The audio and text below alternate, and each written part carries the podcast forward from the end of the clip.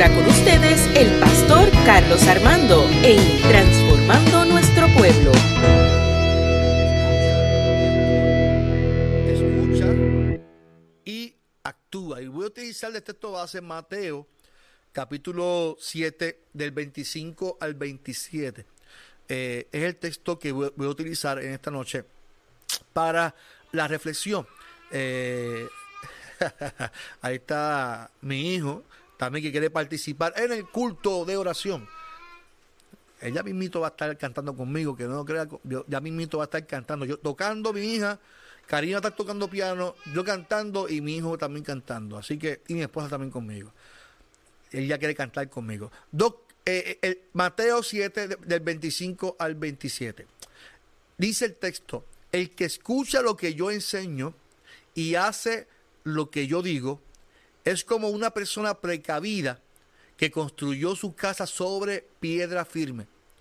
Vino la lluvia y el agua de los ríos subió mucho y el viento sopló con fuerza contra la casa, pero la casa no se cayó porque estaba construida sobre piedra firme. Pero el que escucha lo que yo enseño y no hace lo que yo digo, es como una persona tonta que construyó su casa sobre la arena. Vino la lluvia y el agua de los ríos subió mucho y el viento sopló con fuerza contra la casa y la casa se cayó y quedó totalmente destruida. Palabra del Señor. Fíjese, cuando yo era chiquito, yo recuerdo que mis, mis padres me daban muchos consejos. Todavía, yo tengo 44 años, hoy que yo estuve con mi mamá, eh, siempre, siempre, siempre ella, ella me está dando consejos. Y hoy una persona me estaba diciéndome algo en el Bluetooth y me está dando las gracias por, por, cosas que en la, vida, ¿verdad? Dios me ha dado privilegio de servir a, las personas. Y esta persona me está dando gracias en el Bluetooth mi mamá estaba escuchando, eh, eh, pero en silencio. Entonces, ella me, me hacía señas, me decía, como que la gloria es para el Señor, y yo sí, yo sé que la gloria es para el Señor. Eh, siempre me está aconsejando, porque cuando uno aconseja, uno está enseñando, y cuando uno enseña y educa, uno espera que las personas hagan lo que uno aconseja. Yo que soy padre ahora, todos los consejos que le doy a mi hija, y todos los consejos que le, voy a dar a mis hijos es porque yo espero que ellos los pongan en práctica. En algún momento yo espero que los consejos, los valores que yo siembro en ellos, eh, en algún momento en su vida, ellos recuerden y lo pongan en práctica. Igualmente como pastor, los pastores ante la responsabilidad de llevar un mensaje, ante la responsabilidad de enseñar y guiar a un pueblo, uno espera que las personas pongan en práctica las enseñanzas. Eh, eh, pues, es lo que uno espera cuando yo predico y educo y enseño y, llevo un mensaje. Mi deseo es que ustedes que me están escuchando y que, me, que van a la iglesia y me escuchan, eh, podamos poner en práctica todos las enseñanzas. Y, esto era lo que estaba sucediendo prácticamente en el texto bíblico. Jesús estaba en el monte dando un sermón, bien largo desde el capítulo 5, eh, y estaba dando un sermón y, y, hablándole unas enseñanzas del reino, dándole unas enseñanzas a, los discípulos, lógicamente porque los estaba preparando, los estaba equipando.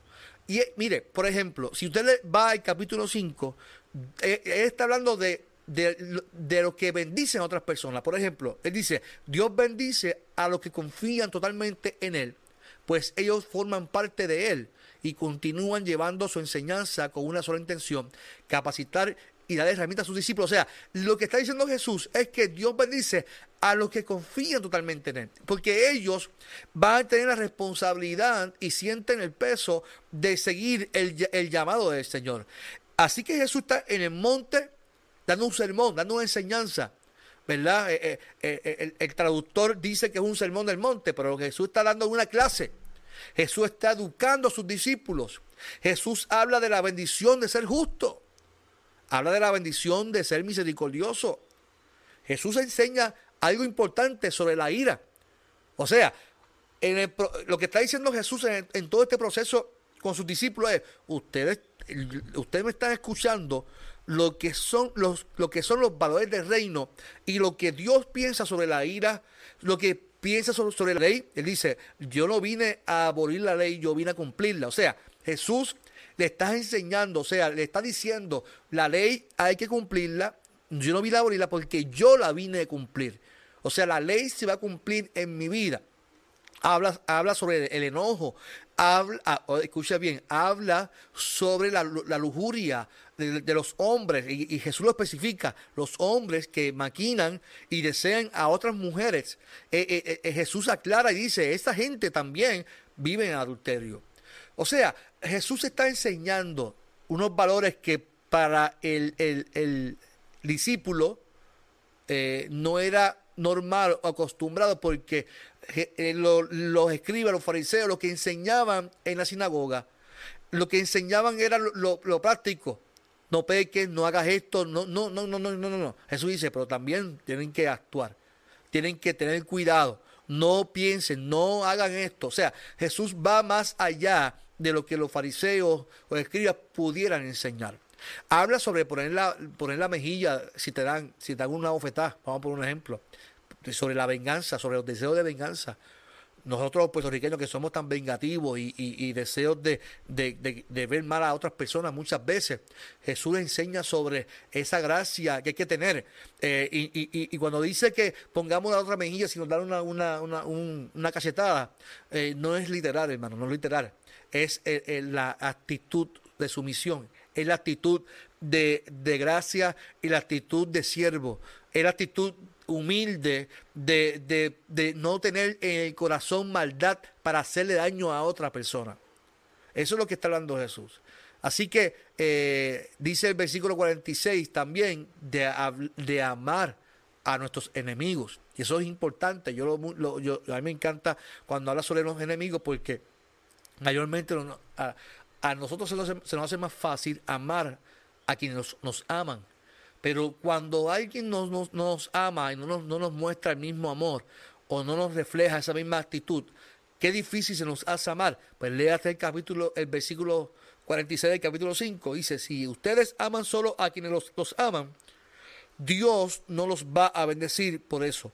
Recuerden que hasta los que cobran impuestos para Roma también aman a sus amigos. O sea, Jesús está mostrando que en su en su, en su, eh, en su gracia, en su reino, en su, en su principio de reino, el amar al enemigo, al prójimo, es importante. Es un principio que los cristianos tenemos que vivir. Por eso es el don de servicio, por eso es el darnos, por eso es llevar un mensaje de esperanza. Le menciona también que en la, en la, bendición, en la bendición del dar a, otras personas. Y aquí va, vamos a coger, eh, yo diría fuerte también nosotros todos aquí, por ejemplo, porque habla de la bendición del dar. Y en el capítulo 6, versículo 1, en ese sermón larguísimo, dice, cuando ustedes hagan una buena acción, no lo anuncien en Facebook, eso es lo que dice ahí. cuando ustedes hagan una buena acción, no lo anuncien en Facebook.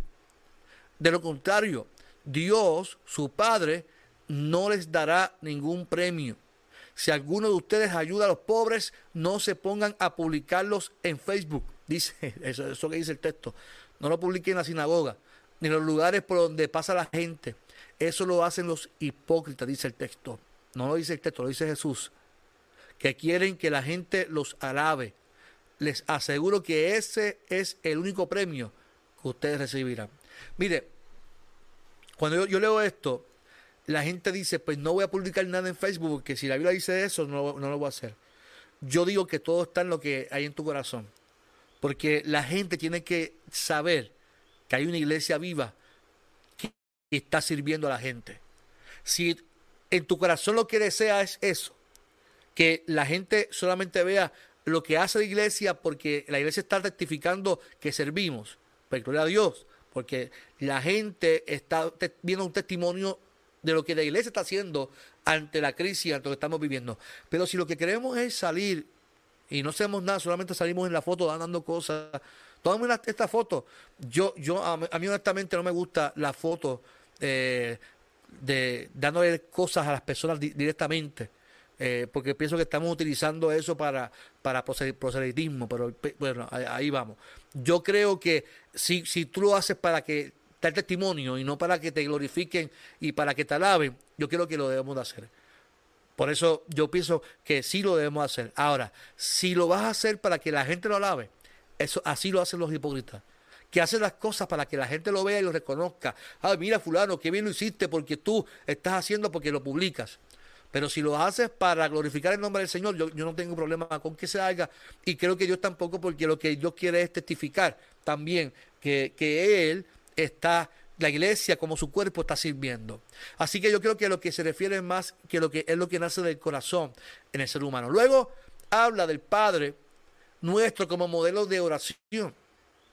Así que en, el, sermón Jesús está hablando de cosas eh, de, comportamiento ético, de moral, de, de comportamiento del reino. Y les está enseñando ahora de cómo tienen que orar. El Padre nuestro es un modelo de oración. No es que tenemos que nosotros orar como Jesús lo hizo. Es un modelo le digo, este es el modelo de oración. Padre nuestro que estás en los cielos, santificado sea tu nombre. Así que es un, modelo. Luego Jesús sigue hablando después, enseñándole porque es una clase. Recuerda que no es un sermón de hablar, bla, bla, bla, bla. Es una clase. Y Jesús habla sobre el ayuno, de la importancia del ayuno. Y dice, cuando ustedes ayunen, no pongan cara triste. Pónganse, pónganse la mejor ropa. Y el asunto aquí es que el religioso cuando tomaba el momento de ayunar y de separarse para el Señor, eh, se dejaban barbú, se descuidaban físicamente para que la gente eh, se diera cuenta que estaban ayunando, pasando hambre y, le cogieran lástima. Cuando Jesús dice, si usted va a tomar el, el, principio de, ayunar, va a tomar la decisión de ayunar, usted tiene que ponerse la mejor ropa, vestirse de mejor, acicalarse, eh, tiene que ponerse lo mejor para el Señor porque usted va a tener un encuentro con el Maestro. Es un momento de intimidad, de cercanía. El ayuno no es para que te cojas lástima ni para que tú mostrarte eh, que estás pasando un sacrificio. Dios no está buscando sacrificio, Él está buscando gente que lo haga con el corazón y que disfrute lo que está haciendo. Así que, en fin, Jesús está tratando de enseñarle a sus discípulos su estructura de vida su política de vida. Jesús está enseñando que una vida llena de amor, de gracia, una ética de vida digna para uno y que también es para los demás. O sea, la, la gracia y la enseñanza de Jesús no era solamente para ellos, sino también para los otros. Es importante, lo decíamos el domingo, el mensaje, la bendición que Dios tiene para tu vida es para tu vida, pero también es para beneficio de la iglesia. La iglesia se tiene que beneficiar de lo que, de lo que Dios te ha dado. Por ejemplo, en los, eh, en los últimos versos del capítulo 6, que es el que leímos, quiere implementar, no leímos el 7, perdón, pero en, los últimos capítulos del capítulo 6 para llegar al 7, Jesús quiere implementar una buena salud emocional en sus discípulos. Es interesante cómo Jesús está llevando y dándole herramientas a sus discípulos, dándole herramientas, porque está enseñando. Por lo tanto, dice el texto, hablarle del afán era una prioridad a, los discípulos. No os afanéis de qué nos vamos a poner, no te afanes de qué vamos a comer. Si, si Dios alimenta, nuestro Padre alimenta las aves, ¿cuánto más cuidará de nosotros? Así que Jesús está cuidando eh, la salud emocional de sus discípulos y le está llevando a una herramienta poderosa que es la confianza plena. Es la confianza eh, llena de, de gracia de poder depender totalmente del Señor. Si Dios cuida de las aves y las alimenta, ¿cuánto más cuidará de nosotros? Y es interesante este punto eh, que habla eh, Pastor General, estoy en, culto, perdonen. Eh, es, importante que en el punto, en el versículo 34 dice, así que no se preocupen por lo que pasará mañana, ya tendrán tiempo para eso. Recuerden que ya tenemos bastante con los problemas de cada día. O sea, ya tenemos los problemas sociales, políticos que tenemos. ¿Cómo tú te vas a echar otros afanes de otras cosas cuando tú tienes que poner tu confianza en el Señor? Por eso, por ejemplo, nosotros vivimos el COVID, vivimos a veces pues, eh, el desempleo que vivimos hoy en día, mucha gente desempleada. Imagínense que nos echemos también eh, otras cargas más a nuestras emociones. Eso nos va a hacer daño emocionalmente. Eso va a ser una, una eh, extra. Y Jesús dice, ustedes no se preocupen por eso, porque nuestra responsabilidad, nuestro, nuestra responsabilidad es cuidarnos es no preocuparnos por el mañana, porque el tiempo dice, hay tiempo para eso, porque Dios es, es, capaz de bendecir las aves, también va a bendecir nuestras vidas. Luego de todos estos consejos y enseñanzas, me encanta, me encanta cómo trae una analogía, porque ya llegamos entonces al capítulo, al capítulo 7, donde Jesús trae la analogía del que, el que eh, construye la casa sobre la roca y sobre la arena. Así que luego que da todos estos consejos, luego que da todas las enseñanzas, me encanta cómo trae la analogía de la casa. Pero el centro medular no es el hecho de que construye la casa y que construye la casa sobre la arena. El centro medular es cómo comienza esta sección del capítulo 7. Él comienza diciendo, el que escucha lo que yo enseño y hace lo que yo digo, ahí está la clave medular. ¿Cómo yo comencé la reflexión de hoy? La comencé diciendo que cuando yo como papá doy un consejo, lo que yo espero es que mis hijos pongan en práctica lo que yo les enseño. Porque si yo no pongo en práctica, si mis hijos no ponen en práctica lo que yo eh, eh, le estoy enseñando, lamentablemente pues va a vivir muchos tropiezos. y está bien, yo también lo viví, yo no escuché muchos consejos de mi madre y dicen por ahí un consejo que, que, tú no, ¿cómo es? Que nadie aprende por cabeza ajena, ¿verdad? Y, uno intenta ayudar y, aconsejar, pero uno lo que espera es eso, que, que pongamos en práctica lo que se nos está enseñando y eso es lo que Jesús les está enseñando. Jesús está diciendo, ustedes tienen que escuchar, pero también tienen que poner en práctica, porque el que escucha lo que yo enseño y lo pone en práctica y hace lo que yo digo, es como una persona precavida que construye su casa sobre, sobre piedra firme.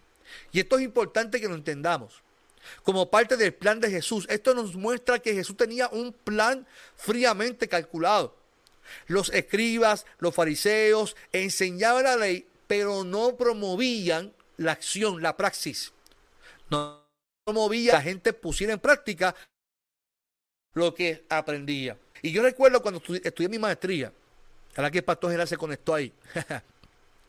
cuando yo, yo, estudié mi maestría, a mitad de mi maestría, yo recuerdo un día que yo me siento con el pastor general en la oficina y le digo, pastor, yo me siento cansado de estudiar. Yo estoy harto de todo esto. Hay un episodio de Los Simpsons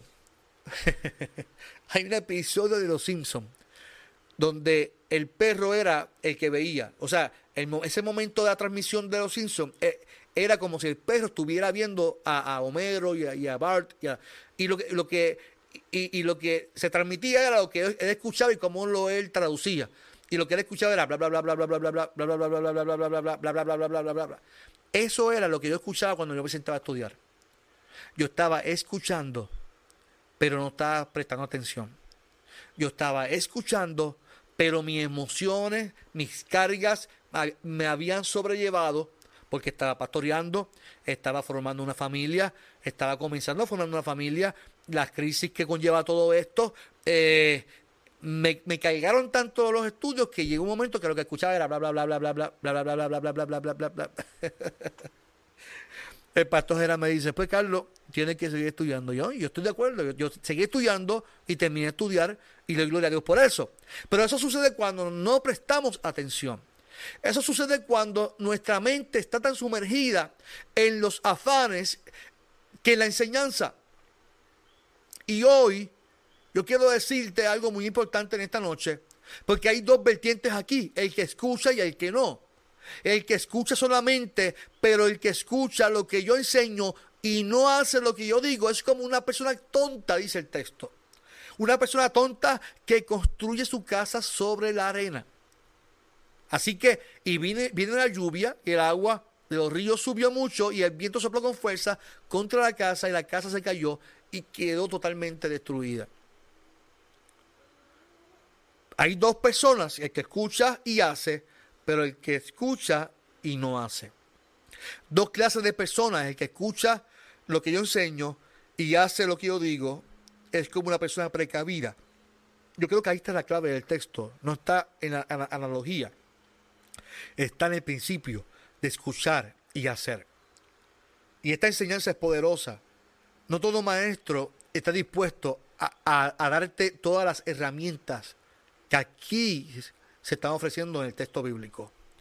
Fíjese, además de Jesús, Santiago como siervo del Señor, como ese mismo se refiere en el libro de Santiago, aconseja a los hermanos en la fe a que pongan en práctica lo que se les dice.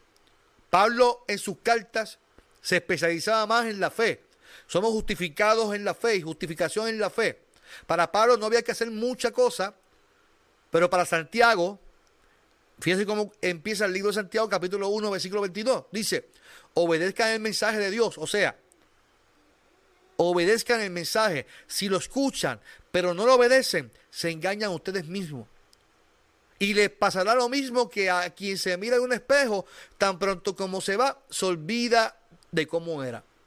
Pero al contrario, si ustedes ponen toda su atención en la palabra de Dios y la obedecen siempre, serán felices en todo lo que hagan, porque la palabra de Dios es perfecta y los libera del pecado. Yo creo que, es poderoso en la enseñanza de Santiago y de Jesús.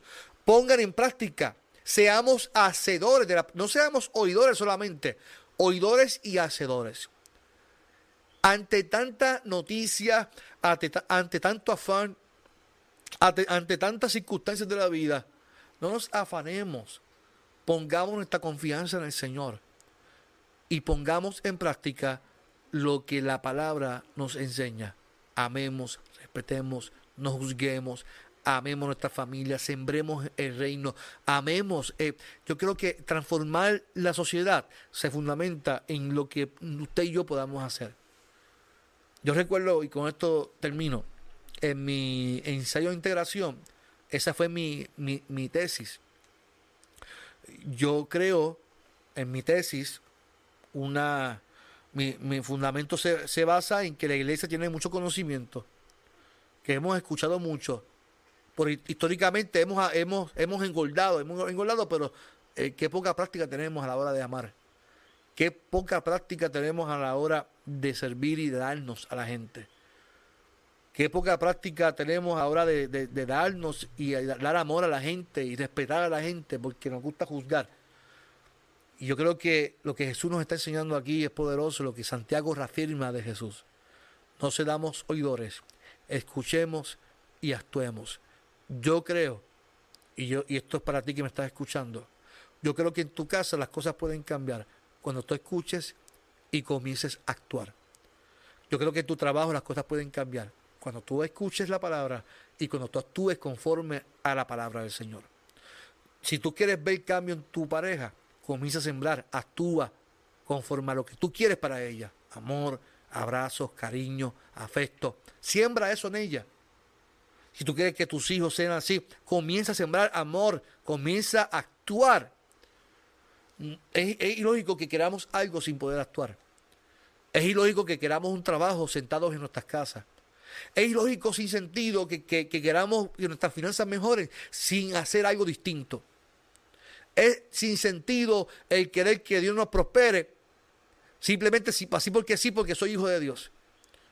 No, bienaventurado es el que escucha, pero el que hace. Hay que actuar en el nombre del Señor. El que actúa es un hombre prudente que siembra su casa, construye su casa sobre la roca. Y cuando vengan los tiempos malos, esa casa no se cae porque está sobre la roca. Como dice el cántico, esa casa no se cae porque está sobre la roca. Sin embargo, Jesús compara como un hombre tonto que escucha pero no actúa. Hoy yo te invito a que actuemos, actuemos conforme a la palabra, actuemos conforme a la palabra del Señor. Escuchemos y actuemos y veremos un mundo mejor. Veremos un vecindario transformado. Veamos un mundo lleno de gracia. Fíjese, Hoy aunque lo hicimos de forma de chiste, hoy la vida me dio una enseñanza. Yo llegué a mi casa hoy de trabajar, estación y dejé la marquesina abierta y fui a saludar al vecino de frente. Y el vecino de al lado, los zafacones, el viento se los voló y estaban casi en medio de la calle. Y yo cogí los zafacones y se los enderecé y se los puse frente a la casa y el vecino de al lado me tomó una foto y, se la, y la envió en un chat. Y este vecino, su respuesta fue la siguiente y a mí me impactó. Eh, porque aunque lo hicimos en forma de broma, pero siempre uno impacta. Por eso vienen las bendiciones, por ayudar al prójimo. Y en la foto salgo yo eh, poniendo los sofacones en, su área. Y, y, eso es lo que quiere el Señor, que cuando veamos una necesidad de otras personas, hasta lo más mínimo, impactemos a otros, hasta lo más sencillo, hasta enderezar los zafacones del vecino. Eso es lo que quiere el Señor, que actuemos conforme a su palabra, que si vemos a alguien necesidad, que actuemos, que no huyamos, que seamos hacedores de la palabra. Por eso mi invitación en esta mañana es que como dice, que vengamos ante Él, vengamos ante su trono y que dejemos todas nuestras cargas delante de Él, todos nuestros afanes, todas nuestras ansiedades, todas nuestras dolencias, pongámoslas en las manos del Señor. ¿Cuántos afirman en esta noche? Pongamos todo en las manos del Señor, porque Dios está contigo. ¿Lo crees conmigo en esta hora? ¿Lo crees conmigo en esta hora? Esta canción es para ti.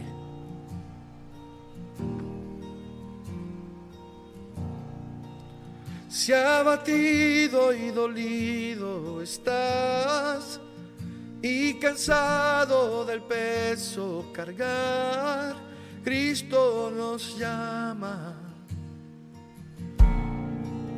Si al final del camino estás sin saber hacia dónde mirar, Cristo nos llama.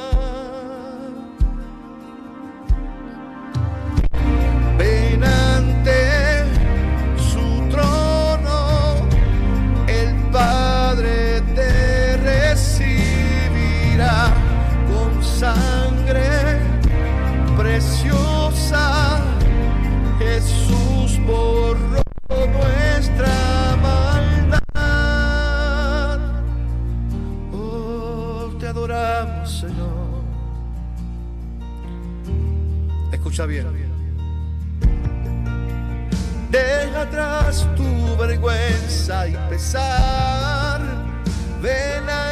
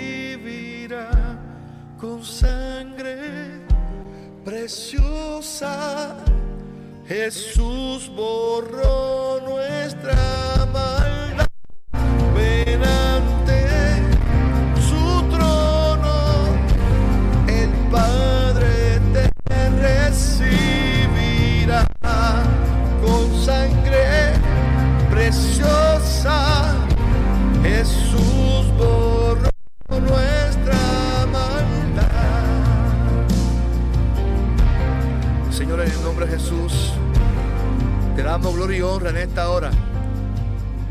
En esta hora afirmamos tu presencia en cada vida, en cada hermano, y que hoy aprendamos no solamente a escuchar, sino también a actuar en el nombre de Jesús, Señor. Actuamos también en el nombre poderoso de Jesús y que nuestra familia, nuestra, nuestra gente sea transformada por tu Espíritu Santo, Señor. Mira, en esta hora te pido por mi compañero, el reverendo Carlos Vidot, que se encuentra en el hospital, Señor. Sé tú con él en esta, en esta hora, Señor, y tu presencia sea con él, dándole fuerzas y sanándolo en nombre de Jesús, Señor. Padre, te pido que le bendigas en esta noche y que Él allí sienta bálsamo, sienta un abrazo de lo alto, como tu hijo, como tu siervo, que Él sienta tu presencia de manera especial, Señor, y que hoy la iglesia afirme que tú sigues bendiciéndolo a Él siempre, Señor. En el nombre de Jesús. Amén, amén, amén y amén. No olvide, hermano, muchas bendiciones a todos. Gracias por sintonizarnos. No olvide que puede dejar su ofrenda por la ATH móvil, iglesia. Eh, tenemos ATH móvil eh, y, la puede, es aquí, la, voy a dejar aquí el link. Usted marque eh, business y EUPR Caguas y ahí puede dejar su ofrenda, su donativo, lo que usted quiera dar para la iglesia para que Dios se glorifique. Si usted quiere usar PayPal, el email de PayPal es ieuprcaguas.gmail.com. Así que gracias a todos. No olviden mañana Mañana tenemos nuestro eh, cafecito con mi pastor. Cafecito con mi pastor. Eh, a las 7 de la mañana y a las 7 de la noche tenemos nuestra escuela bíblica. Así que les esperamos mañana a las 7 de la, de la mañana en el cafecito con mi pastor y a las 7 de la noche en la escuela bíblica. Así que les esperamos. Eh, también les espero el viernes. Vamos a tener un diálogo eh, con nuestro pastor general. Así que vamos a hablar con él. Eh, yo lo voy a entrevistar, lo voy a entrevistar y le voy a hacer preguntas fuertes al pastor general. vamos a hablar sobre la pasión. Vamos a hablar sobre ese elemento, ese elemento importante en la vida de uno. Ese elemento importante que nos da la chispa para poder alcanzar algo. Porque tú puedes hacer todo en la vida, pero si no tienes ese elemento de la no sé, esa chispa, eh, es como trabajar sin sentido, es como hacer nada, ¿verdad? Así que vamos a trabajar eso, vamos a trabajar, el, va, a ser un, diálogo interesante mañana con nuestro pastor general a las 7 eh, de la noche este viernes. Y el domingo les espero, como todos los domingos, a las 10 de la, de la mañana en el culto de adoración. A las 9 y media comienzan las entrevistas. No sé si usted está, conéctese a las 9 y media conéctese a las nueve y media porque eh, vamos a ver, escuchar testimonio. escuchamos a, a, Luli con su familia. Escuchamos el domingo también a, nuestra hermana Nidia, eh, hablando, hablando ¿verdad? del testimonio, el testimonio de la iglesia. Eh, y yo creo que eso es impactante. Así que de las nueve y media tenemos a nuestra hermana Irelis entrevistando a nuestros hermanos. Así que todos los domingos de las nueve y media vamos a estar viendo a nuestros hermanos, entrevistando que participen en el culto. Y a las diez en punto tenemos entonces nuestro culto de adoración. Muchas bendiciones, les amo mucho. Alguien por ahí que esté con Zulma, Dios te bendiga, Dios te bendiga, María Torres. Sí, siempre con el cafecito, María. Importante, importante. María, yo la extraño si usted no está el mañana. Pero si usted está, es importante. Siempre es importante que se conecte la gente buena. Milagro dice excelente. Eh, Minelli, Minelli, Dios te bendiga. Minelli Figueroa, eh, su papá fue el administrador del colegio. Muchas bendiciones a Minelli y a Nelson. Y a Nelson eh, Figueroa. Así que a, mi amiga Petra, mi amiga Petra Margarita de las Parcelas y Brother, eso es casi familia. Eso es casi familia. Así que eh, él sí dice, eh, cúbrelo Señor, tú eres el médico en el cual confiamos, Padre, eso es así. Eh, que cubra a nuestro compañero Vidot en esta hora. Así que eh, sí, saludo, eh, Minelli, gracias por conectarte y de corazón le envían mi saludo y mi respeto a, tu papá, a Nelson eh, Figueroa y a tu familia. que sé que está haciendo una, labor maravillosa allá en Estados Unidos. Así que muchas bendiciones, mis, mis amados, mis amores, mis, como yo les digo a ustedes, compartan este video, compartan este video y, y, no olvide siempre eh, dar, dar like y compartirlo y comentar. Así que muchas bendiciones. Yo les amo mucho. Y no olvide que si me pican por la mitad, hay dos pastores contentos, porque hay que vivir la vida así, contentos siempre. Así que muchas bendiciones. Adiós, les amo mucho y me quedo corto. Dios me bendiga.